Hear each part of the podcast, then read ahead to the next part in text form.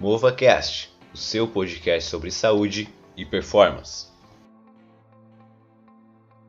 Olá pessoal, sejam muito bem-vindos ao MovaCast. Eu sou Thiago Serafim, o host desse programa, e chegamos ao programa número 14 da segunda temporada. Bem, primeiramente eu gostaria de me desculpar com vocês pela ausência do programa da semana passada. Porém, o mês de julho foi um mês bastante agitado para mim, mudando de emprego de cidade, então minha energia ficou depositada é, para isso né, nesse período. De certa forma ainda está, né, obviamente, mas agora de uma forma mais organizada. Em virtude disso, irei lançar dois programas essa semana para compensar a falha e manter o número. Para hoje, irei falar sobre lesão muscular, algo que de certa forma voltei a trabalhar muito agora aqui em Brusque, já que estou atendendo atletas de futebol. Nesse esporte acaba sendo o tipo de lesão mais comumente encontrada. Vou falar de uma maneira geral sobre isso e para tal selecionei um artigo publicado em 2015 na Translational Medicine, publicado por Nicola Mafuri e outros colaboradores. Depois que eu vi o autor, realmente decidi falar sobre esse artigo. Afinal de contas, o Nicola é uma das maiores referências e um dos pesquisadores com maior número de publicações na área de ortopedia e de Sport Science. Aliás, eu tenho o prazer de ter uma publicação e junto dele alguns outros em andamento. O nome desse artigo é Muscle Injuries, A Brief Guide to Classification and Management. Ok, vamos agora ao que realmente interessa. Né? As lesões musculares são altamente comuns em vários esportes, possuindo uma prevalência que vai de 10 a 55% de todas as lesões agudas no esporte. Os grupos musculares mais lesionados, de uma forma geral, são o hamstring, né, as famosas posteriores de coxa, o reto femoral, que é a parte anterior, e o gastrocnêmio, que faz parte da panturrilha. O diagnóstico mais preciso é feito por imagem e o prognóstico do tempo de tratamento vai depender muito do tamanho da lesão. Aqui nesse estudo, eles trazem um sistema diferente de classificação interessante sobre as lesões musculares. O mecanismo de lesão muscular geralmente ocorre na fase excêntrica do movimento, ou seja, no momento como uma aterrissagem ou no momento de desacelerar o movimento. Este é um mecanismo sem trauma, sem contato, geralmente sozinho. Lesões musculares por trauma são difíceis de se encontrar e dependem muito da força e do ângulo que o choque acontece na musculatura. Geralmente, o mecanismo de desaceleração, as fibras tipo 2 são as mais afetadas. As fibras tipo 2 são aquelas de contração rápida, de pouca oxigenação. Muitas lesões musculares também ocorrem na junção miotendínea, que é uma parte final do músculo que se junta com o tendão. Quando a gente vai para um esporte mais específico, quando o futebol, as lesões musculares mais comuns são posteriores de coxa, adutores e reto femoral. Indivíduos mais velhos, acima de 30 anos, por exemplo, possuem uma incidência maior do que indivíduos mais jovens no futebol. No futebol, aliás, as lesões musculares suportam quase um terço de todas as lesões.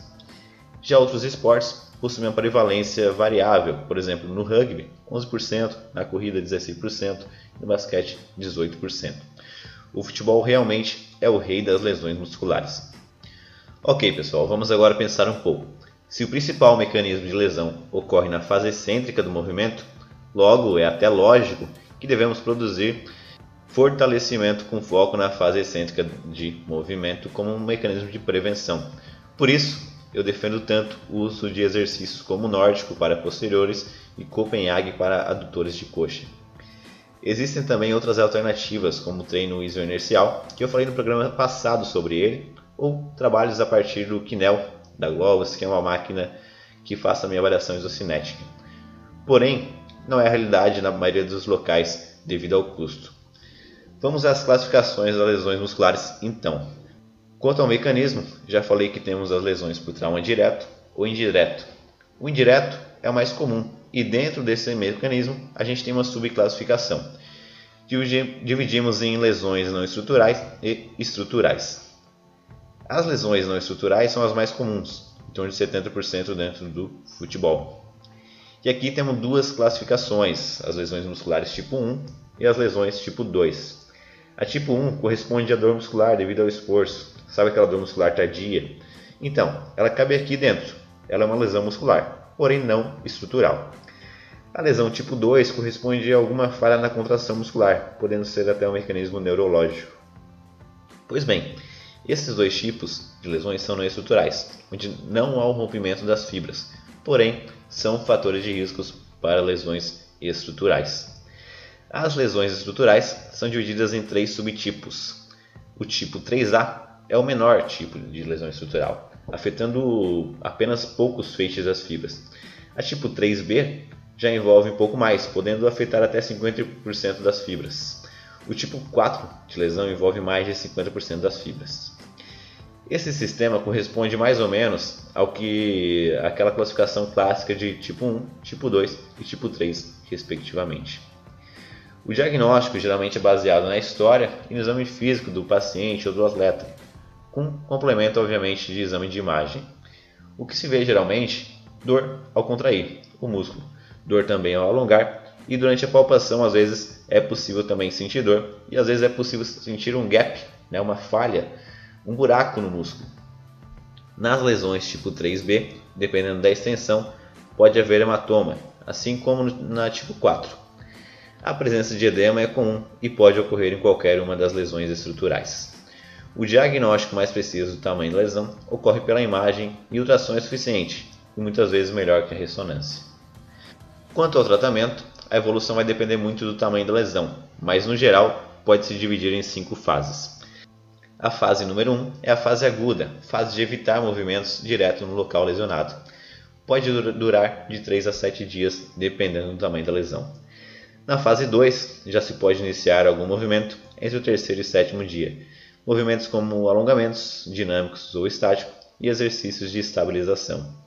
Depois disso, entra a fase 3 com exercícios específicos de força. Para mim, o que faz mais sentido é iniciar com contração isométrica, concêntrica e excêntrica, respectivamente, no final.